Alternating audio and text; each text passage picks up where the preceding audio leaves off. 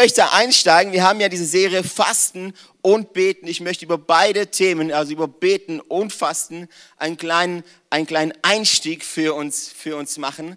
Ähm, und ich möchte starten mit dem Thema Beten. Beten ist, wie du auch sicherlich schon weißt, kommunizieren mit Gott. Beten ist kommunizieren mit Gott. Ähm, und ich möchte einsteigen mit Markus 9, Kapitel, in Kapitel 9, Verse 28 bis 29, weil ich glaube, dass wir in dieser, in dieser Szene sehr viel lernen können über das Thema Fasten und Beten. Es ist die Szene, wo ein Mann zu Jesus kommt und er hat einen kranken Sohn. Heute würde man sagen, er hat Epilepsie. Damals äh, dachte man, okay, da, da ist was in ihm und da muss was ausfahren. So, der, dieser Mann bringt sein Kind, sein Sohn zu, seinen, zu den Jüngern von Jesus. Die Jünger beten für den Jungen, aber das, was in ihm ist, das, was ihm nicht gut tut, fährt nicht aus. So, was machst du? Du gehst natürlich zum Chef, du sagst, du willst den Geschäftsführer sprechen, gehst direkt zu Jesus und sagst, Jesus, deine Jünger haben schon für ihn, für ihn gebetet, aber er ist nicht geheilt worden, so kannst du jetzt bitte helfen.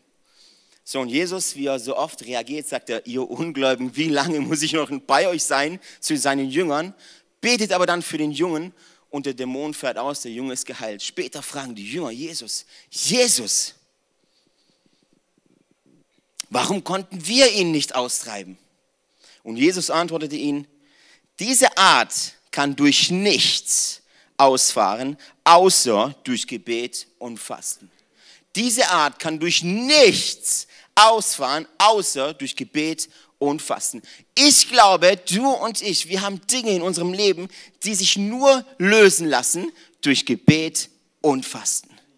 Ich glaube, dass du und ich Dinge in unserem Leben haben und vielleicht laborierst du schon, schon mehrere Monate oder Jahre an etwas herum. Vielleicht haben Menschen schon für dich gebetet, vielleicht ist es eine Krankheit oder irgendwie irgendwas anderes, wo Menschen dir vielleicht sogar schon die Hände aufgelegt haben und du stehst immer noch da und sagst, ist noch nichts passiert.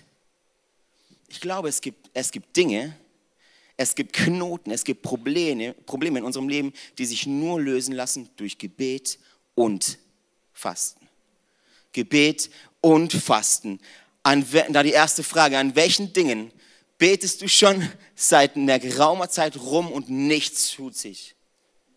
An welchen Dingen in deinem Leben betest du schon ewig rum und fragst Gott, wann Gott nimmst du mir dieses Ding weg, diese Sucht weg, diese Krankheit weg und nichts tut sich.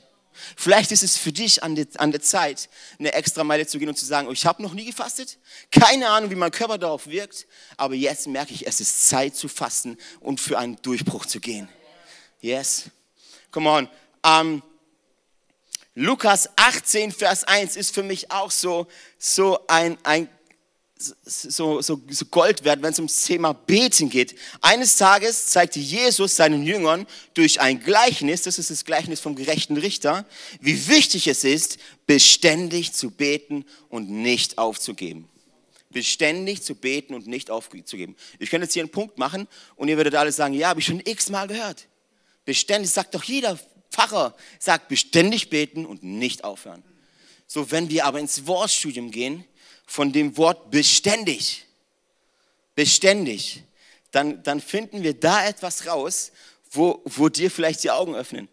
Im Urtext steht da nämlich nicht beständig, sondern da steht notwendig.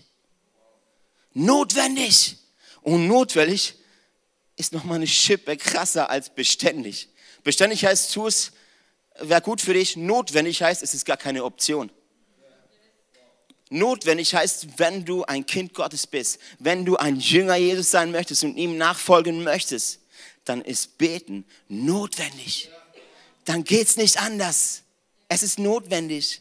Das Zweite, was ich dir mitnehmen möchte in diesem Wortstudium ist, das Wort notwendig per Definition ist schon krass, weil Beten wendet deine Not. Beten wendet deine Not. Kannst du mir sagen, warum du so wenig betest? Wenn Beten deine Not wendet, wenn Beten kraftvoll ist, wenn Beten machtvoll ist, wenn, wenn Beten die unsichtbare Welt shakt und erschüttert, kannst du mir sagen, warum wir es so wenig tun? Notwendig. Beten ist notwendig. Beten ist das größte Privileg und das größte Vorrecht, das Gott uns gegeben hat. Beten ist das größte Vorrecht, das du von Gott bekommen hast. Die ganzen Wunder sind cool. Ich liebe Wunder. Aber das größte Vorrecht, ist, das du hast, das du bekommen hast, ist, dass du mit Gott sprechen kannst und dass du ihn hören kannst. Das ist die Definition von Kommunikation. Du sprichst und du hörst. Und es ist das größte Privileg, das Gott uns gegeben hat. Beten stellt, stellt deine Verbindung zu Gott wieder her. Und du sagst, ich hab, ich hab, du hattest vorhin das, das Stefan, du hattest vorhin das Beispiel mit dem Stecker. Beten stellt dein, du steckst den Stecker wieder, wieder ein und hast Verbindung wieder mit Gott und hörst ihn wieder. Fasten. Es gibt viele Parallele zu Beten und Fasten. Viele Dinge sind ähnlich. Fasten, ich möchte euch, möchte euch mit hineinnehmen ins Thema Fasten. Und da 2. Mose, Vers, 2. Mose Kapitel 17, die Verse 8 bis 13. Das ist die Szene, wo ähm, das Volk Israel angegriffen wird von den Amalekitern. Und Gott sagt zu Mose, Mose, geh auf den Berg und erhebe deine Hände. Solange deine Hände oben sind, wirst du gewinnen, wirst du siegreich sein. Und lesen wir mal. Als die Israeliten noch in Rifdim lagerten, wurden sie von den Amalekitern angegriffen. Mose befahl Josua, wähle dir Männer aus und kämpfe gegen das Heer von Amalek. Morgen werde ich mich mit dem Stab Gottes in der Hand auf den Hügel dort stellen. Josua tat, was Mose ihm gesagt hatte. Er führte seine Männer in den Kampf gegen die Amalekiter. In der Zwischenzeit stiegen Mose, Aaron und Hur auf den Hügel. Solange Mose seinen Arm hochhielt, waren die Israeliten im Vorteil. Doch immer, wenn er seinen Arm sinken ließ, gewannen die Amalekiter die Oberhand. Als nun Moses Arme schwer wurden, suchten Aaron und Hur ihm einen Stein, auf den er sich setzen konnte. Dann stützten sie seine Arme, der eine den linken und der andere den rechten. Auf diese Weise blieben seine Arme oben, bis die Sonne unterging. Deshalb gelang es Josua, das Heer von Amalek zu schlagen. So, diese Geschichte ist recht simpel. Sie sagt, solange Moses physisch mit seinem Leib, mit seinem Körper das getan hat, was Gott von ihm wollte, nämlich die Hände hochzuhalten, war das Volk siegreich. Solange Moses, da steht nicht, was Moses geglaubt hat, da steht nicht, wie die emotionale Befindlichkeit von Moses war. Da steht nichts von dem, was Moses innerlich glaubte. Da steht nur, dass er mit seinen Händen, die Hände, vielleicht glaubt er gar nicht, dass das Volk gewinnt. Aber er war physisch, er tat das mit seinen Händen, was Gott ihm gesagt hat. Und relativ, die, die Story ist relativ simpel. Hände oben, Sieg. Hände unten, Niederlage. Hände oben, Sieg.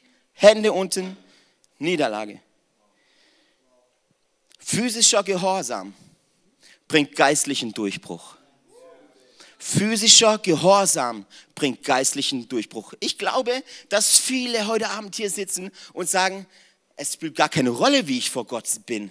Ob ich sitze, ob ich stehe, ob ich, ob ich lache, ob ich weine, ob ich die Hände unten habe, die Hände verschränkt, die Hände hinterm Rücken, spielt überhaupt keine Rolle, weil Gott sieht ja mein Herz.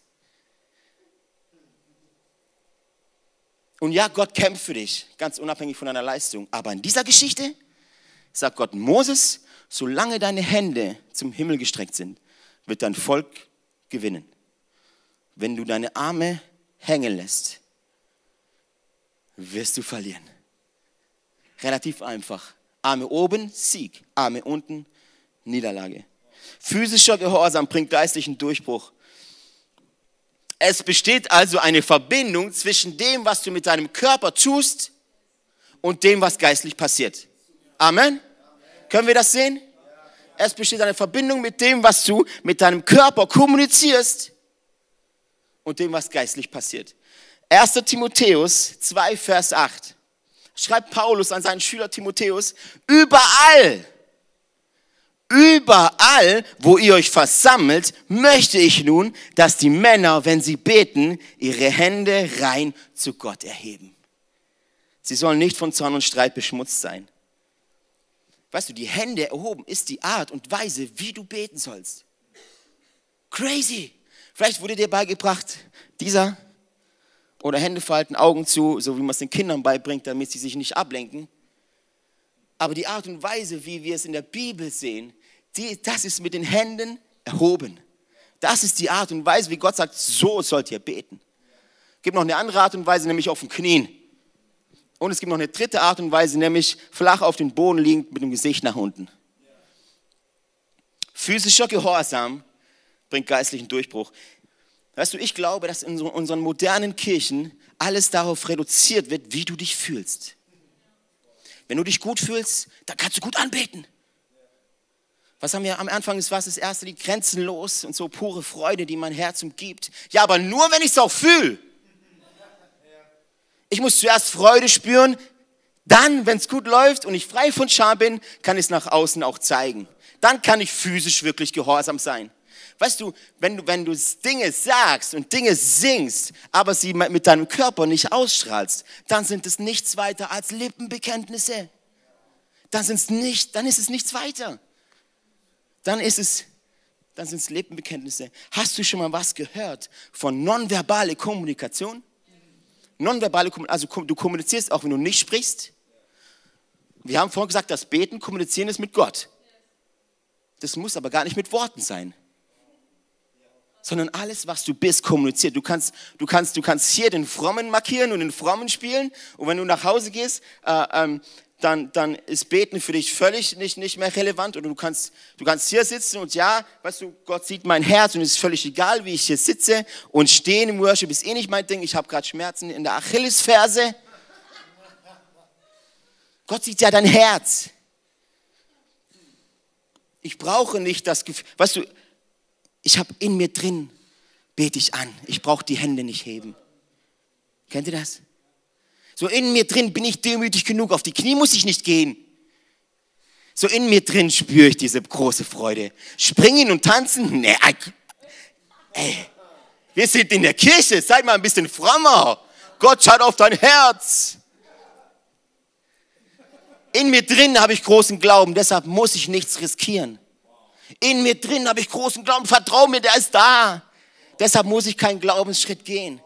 Weißt du, dass ich, dass ich glaube, dass wir das, diesen Vers, Gott schaut, schaut auf das Herz, ganz oft als Ausrede und als Alibi nehmen, weil du eigentlich voller Scham bist.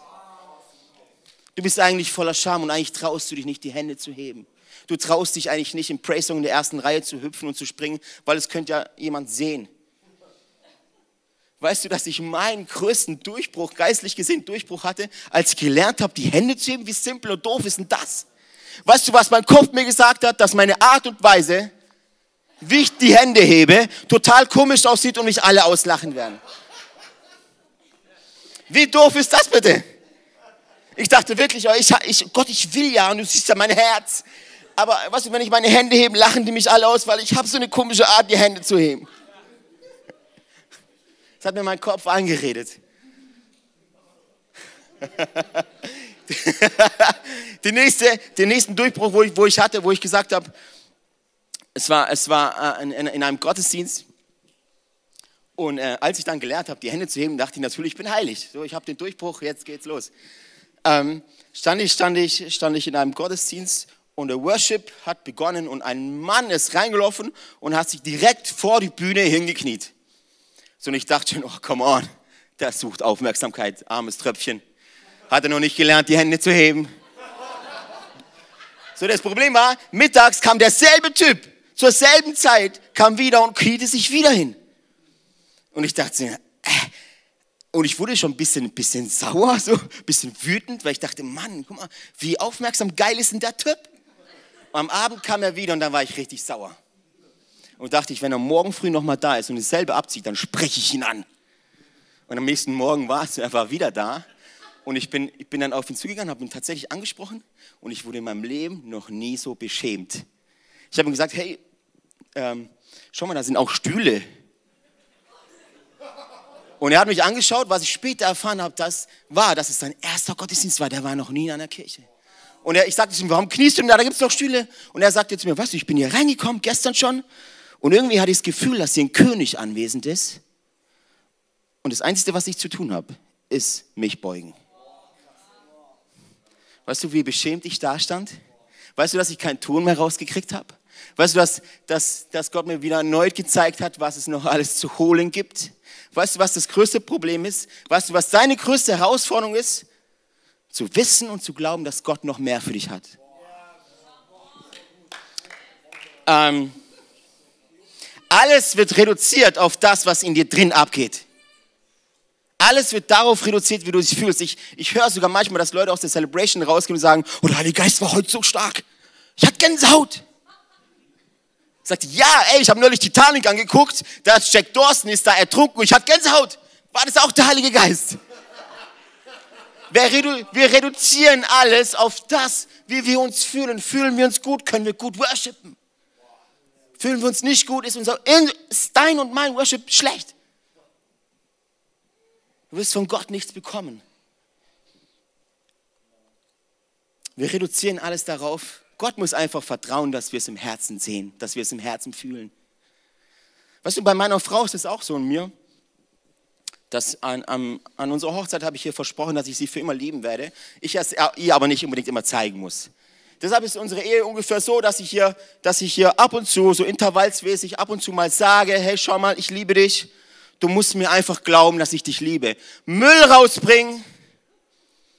Hey, wir haben doch Kinder. Jetzt, ich will mich ja nicht in den Vordergrund spielen. Was, was denken die Leute, wenn die mich sehen beim Müll rausbringen? Ich meine, komm, können wir uns nicht darauf basieren, dass wir beide uns lieben im Innern? Liebe Kinder, also ich habe vier Kinder, ich liebe euch, aber mit euch auf den Spielplatz gehen, ich will nicht angeben. Nicht, dass mich noch irgendein anderer Papa sieht und neidisch wird. Liebe Kinder, sorry, aber ihr müsst einfach, müsst einfach damit zufrieden sein, dass ihr mir glauben müsst, im Innern, ganz tief drin, da habe ich euch richtig lieb. So gehen wir oft mit Gott um. So gehen wir. Dann physische Gehorsam spielt überhaupt keine Rolle. Du nimmst als Ausrede, kann dich ja auch keiner verurteilen. Ist doch cool, weil die Leute sehen nicht in dein Herz. Wenn einer zu dir kommt und sagt, hey, das wäre mal cool, wenn du da nicht mehr knien würdest, sag ich, oder, oder wenn du knien würdest, wäre gut, wenn du mal hinknien würdest vor dem heiligen Gott, sagst du, ich muss nicht knien. Ich knie im Herzen.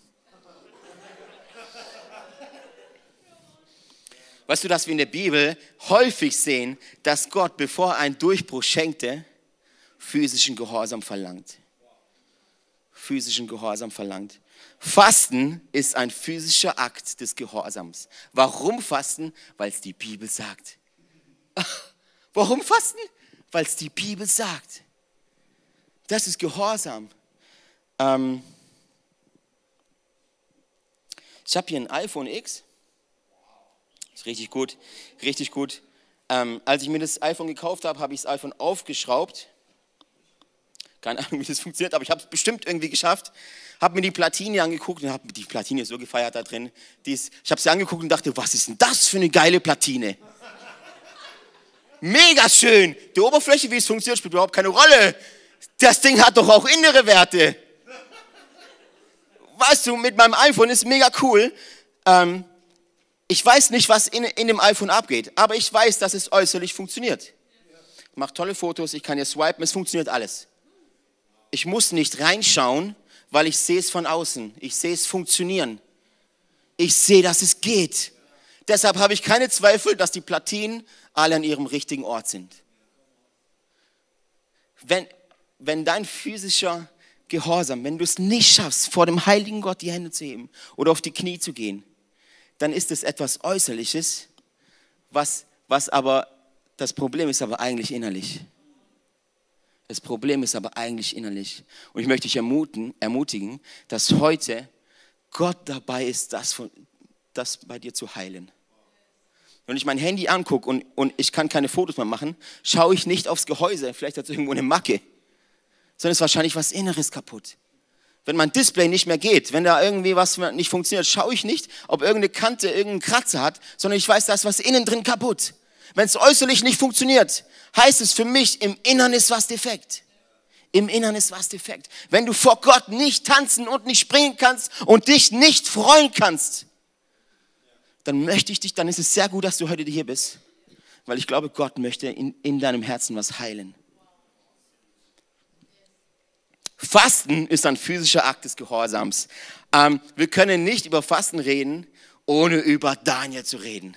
Daniel fasten, selbst Menschen, die die Bibel nicht kennen oder Gott und Gott nicht kennen, kennen aber das Daniel fasten. Das ist sehr, sehr bekannt.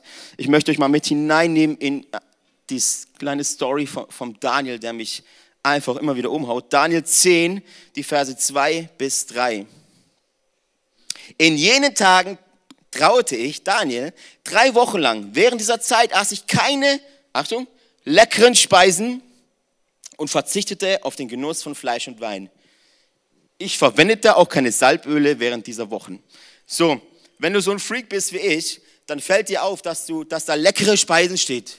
Und bei mir, ich habe dann verschiedene Bibelübersetzungen nachgeschaut und überall, fast überall steht leckere Speisen. Und ich dachte so, leckere Speisen, das kann im Urtext da nicht stehen. Und dann begibt man sich auf die Suche, was da, was da, was da Gott einem sagen möchte. Ähm, Im Urtext steht da, wünschenswerte Speisen oder bevorzugte Speisen oder von mir favorisierte Speisen. Speisen, die ich liebe, Speisen, die ich gern habe, Speisen, die mir wichtig sind, Speisen, die ich bevorzuge und favorisiere. Erstmal nichts Besonderes. Schauen wir weiter. Daniel 10, die Verse 10 bis 12 dann, als dann Daniel am Tigris steht und ein Engel ihm begegnet. Und siehe, eine Hand rührte mich an, sodass ich mich zitternd auf meine Knie und Hände stützen konnte. Und er sprach zu mir, Daniel, du vielgeliebter Mann. Bis hier mal. Daniel, du vielgeliebter Mann. Interessanterweise ist das, was Daniel oben sagte, von den leckeren Speisen, die von mir bevorzugte und favorisierte Speisen, ist, ist dasselbe Wort, das, das, das der Engel hier sagt. Du vielgeliebter Mann. Jo, du vielgeliebter Mann. Moment mal, liebt Gott nicht alle?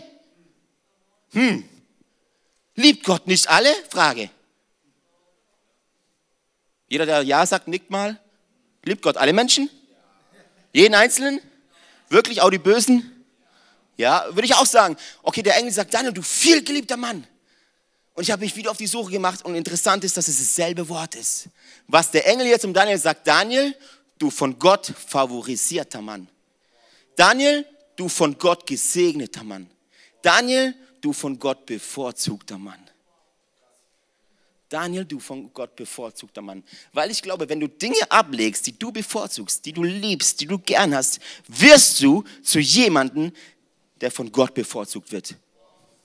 Der von Gott favorisiert wird. Gottes Liebe, ich möchte euch da wirklich, ähm, Gottes Liebe ist für alle Menschen gleich. Gleich viel. Es gibt nichts, was du tun kannst, wodurch Gott dich mehr liebt. Kannst du das ganze Jahr fasten und es gibt nichts, was du tun kannst, wo Gott dich weniger liebt, als jetzt in diesem Moment. Aber Gottes Gunst und Gottes Segen, das ist was anderes. Das ist was anderes. Die Geschichte vom Daniel ist eine, ist eine Geschichte, wie Gott diesen jungen Daniel emporhebt aus der Masse und sagt, dieser Daniel, oh, den möchte ich favorisieren. Ich liebe alle, aber diesen Daniel, den möchte ich segnen den möchtest du. Siehst Daniel in der Löwengrube? Siehst du Daniel in der Löwengrube schon mal gehört im, im Kinderunterricht oder im Religionsunterricht? Ganze Nacht zwischen wilden Löwen. Denkst du, das kommt einfach so? Nein, er ist bevorzugt von Gott, er ist begünstigt von Gott, er ist gesegnet von Gott.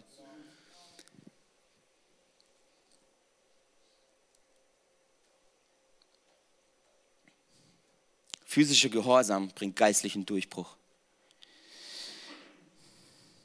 Wir lesen mal weiter. Achte auf die Worte, die ich jetzt zu dir rede und nimm deine Stellung ein, denn jetzt bin ich zu dir gesandt. Als er dieses Wort zu mir redete, stand ich zitternd auf. Da sprach er zu mir, fürchte dich nicht, Daniel, denn von dem ersten Tag an, da du dein Herz darauf gerichtet hast, zu verstehen und dich vor deinem Gott, vor deinem Gott zu demütigen, sind deine Worte erhört worden. Und ich bin gekommen um deiner Worte willen da du dein Herz darauf gerichtet hast, zu verstehen und dich vor deinem Gott zu demütigen. Das ist Fasten, Freunde.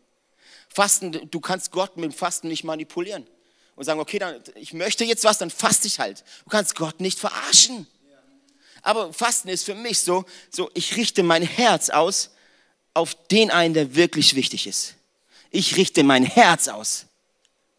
Ich richte mein Herz aus. Und ich mache mich bereit zu verstehen, und um mich vor meinem Gott zu demütigen. Das ist das, was Daniel getan hat.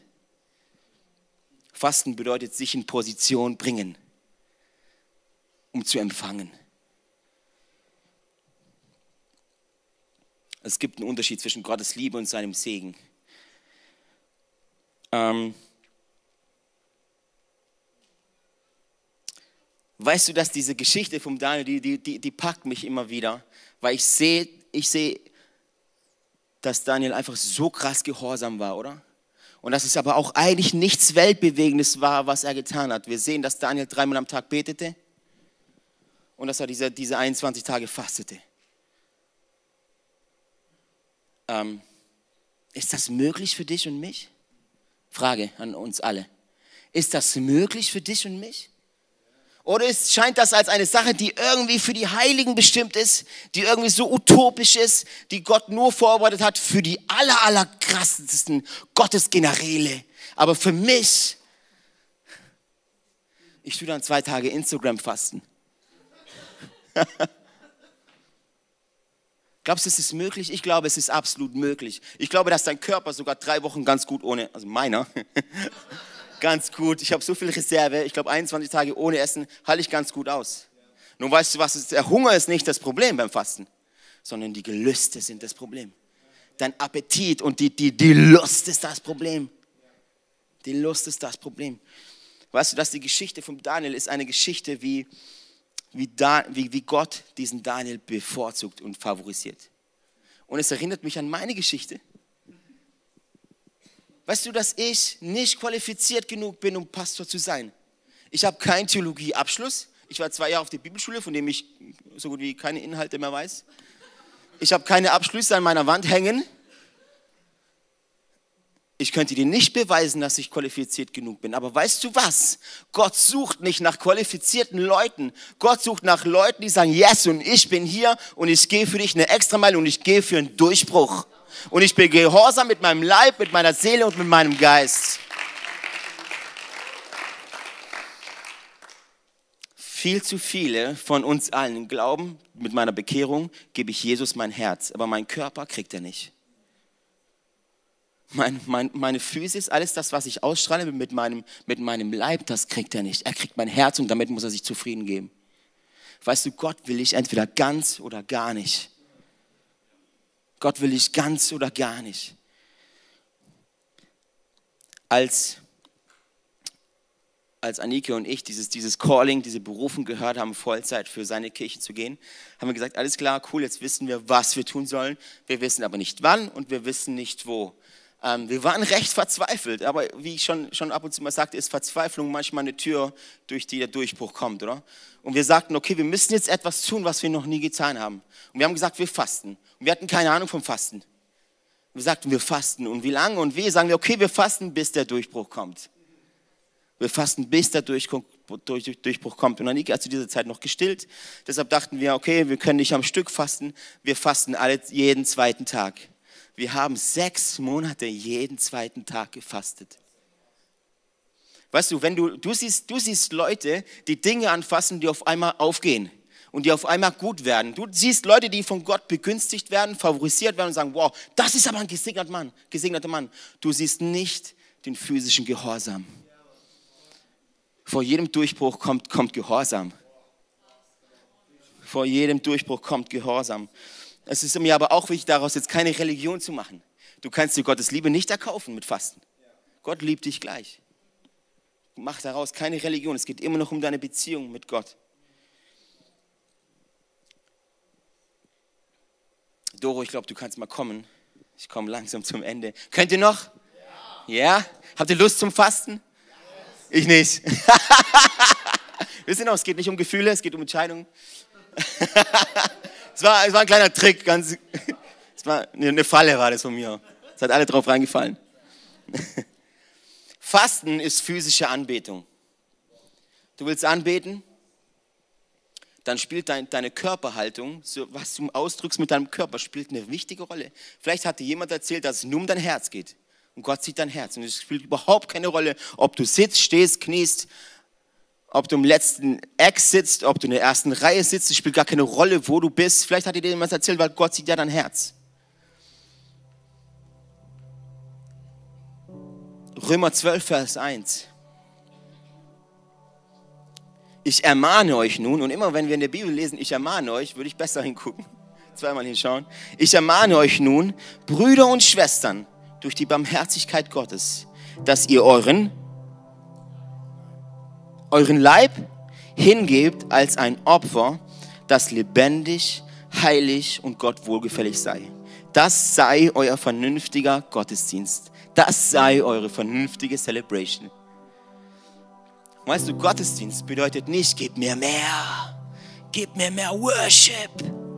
Das ist ein Wort, das benutzen wir alle, keiner weiß, was es bedeutet eigentlich, Worship. Gib mir mehr Worship, gib mir mehr Predigten, gib mir mehr Input, gib mir mehr Emotionen, mehr Gefühle, mehr Gänsehaut. Weißt du, dass der richtige Gottesdienst nichts damit zu tun hat, wie du dich fühlst? Der richtige Gottesdienst hat damit zu tun, dass du dich hingibst mit allem, was du bist. Gott will dich entweder ganz oder gar nicht. Gott will nicht nur dein Herz, sondern er will dich ganz. Ich möchte dir eine Frage stellen. Wann, wann hast du Gott das letzte Mal etwas geopfert, was dir wichtig war? Also oft gehen wir mit Gott so, so um, dass, dass, dass er so, so, so ein bisschen die Reste von allem kriegt. Die Krümel, die vom Tisch fallen, die sind dann für Gott. Wow. Dann komm bitte nicht zu mir und, und beschwer dich, weil dein Durchbruch nicht kommt.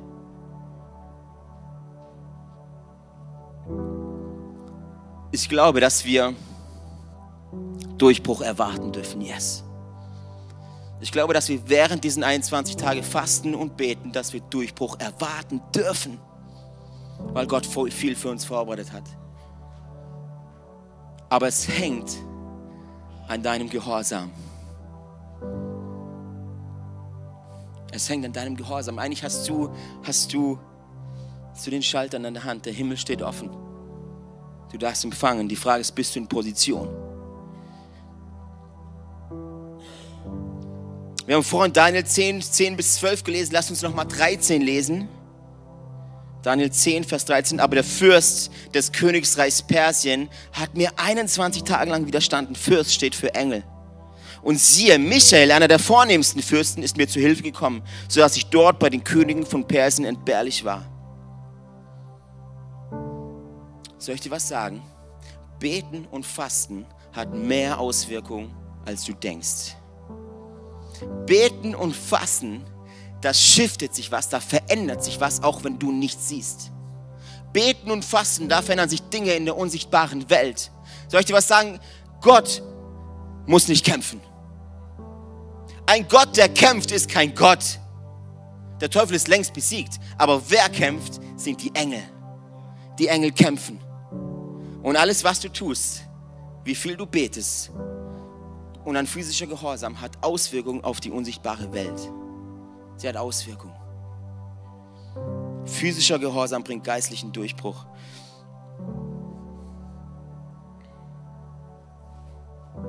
Fasten bedeutet, für mich, so warum ich faste, ist mal wieder meinem alten Mensch zu sagen, meinem alten Alessio, wer hier der Boss ist. Wenn ich faste, spätestens nach dem dritten Tag drehe ich völlig durch. Ich merke, wie mein alter Mensch auf einmal wieder hochkommen möchte und Oberhand gewinnen möchte und sagt, es, es, es, Lust, Gelüste. Und dann sage ich ihm, hey, ich habe dich doch, du bist, du bist alt, du bist nicht mehr da. Geh an deinen Platz zurück. Weil ich entscheide nicht aufgrund meiner Gefühlen. Ich entscheide aufgrund meiner Überzeugung. Weißt du, wenn du mit deinem Ehepartner streitest, und ich sage euch, meine Frau kann ab und zu mich ganz schön auf die Palme bringen, wenn ich dann entscheide, aufgrund meiner Gefühle, aufgrund meiner Verletztheit, aufgrund meiner, meinem Zorn und meinem Wut, wenn meine Wut dann entscheidet, dann ist es nie gut. Wenn deine Gefühle entscheiden, ist es nie gut. Lass deine Überzeugung entscheiden. Lass deine Überzeugung entscheiden und du wirst sonntags hier ready ankommen. Du wirst sonntags hier, willst du ready sein. Du brauchst nicht erst die schönen, die schönen Klänge. Vielen Dank, Doro.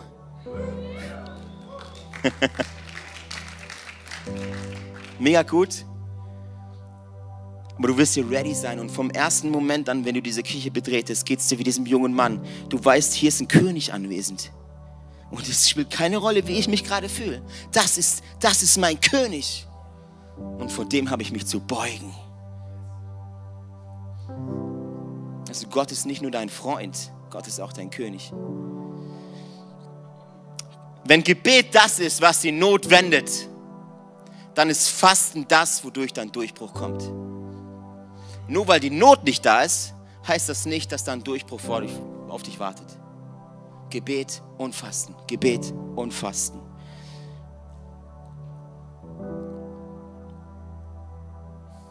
Beten stellt die Verbindung zu Gott wieder her. Fasten trennt deine Verbindung zu dieser Welt. Beten stellt die Verbindung zu Gott wieder her. Fasten trennt die Verbindung zu dieser Welt. Beten und Fasten. 21 Tage lang. Ich möchte euch ermutigen, wenn du es nicht eh schon hast, mach mit. Mach mit. Nimm dir etwas vor, was du bevorzugst, was du sagst, boah, wenn mir das einer nehmen würde, könnte ich nicht mehr leben. Nimm, nimm dir etwas, was du ablegst, was du favorisierst an jedem Tag, wenn du aufstehst, an jedem Tag, wenn du lebst und gibst Gott für diese 21 Tage. Und du wirst zu, jedem, zu jemandem, den Gott bevorzugt. Du wirst zu jemandem, den Gott favorisiert. Davon bin ich fest überzeugt. Beten stellt die Verbindung zu Gott wieder her. Fasten trennt die Verbindung zu dieser Welt. Die Welt ist eh nicht dein Zuhause.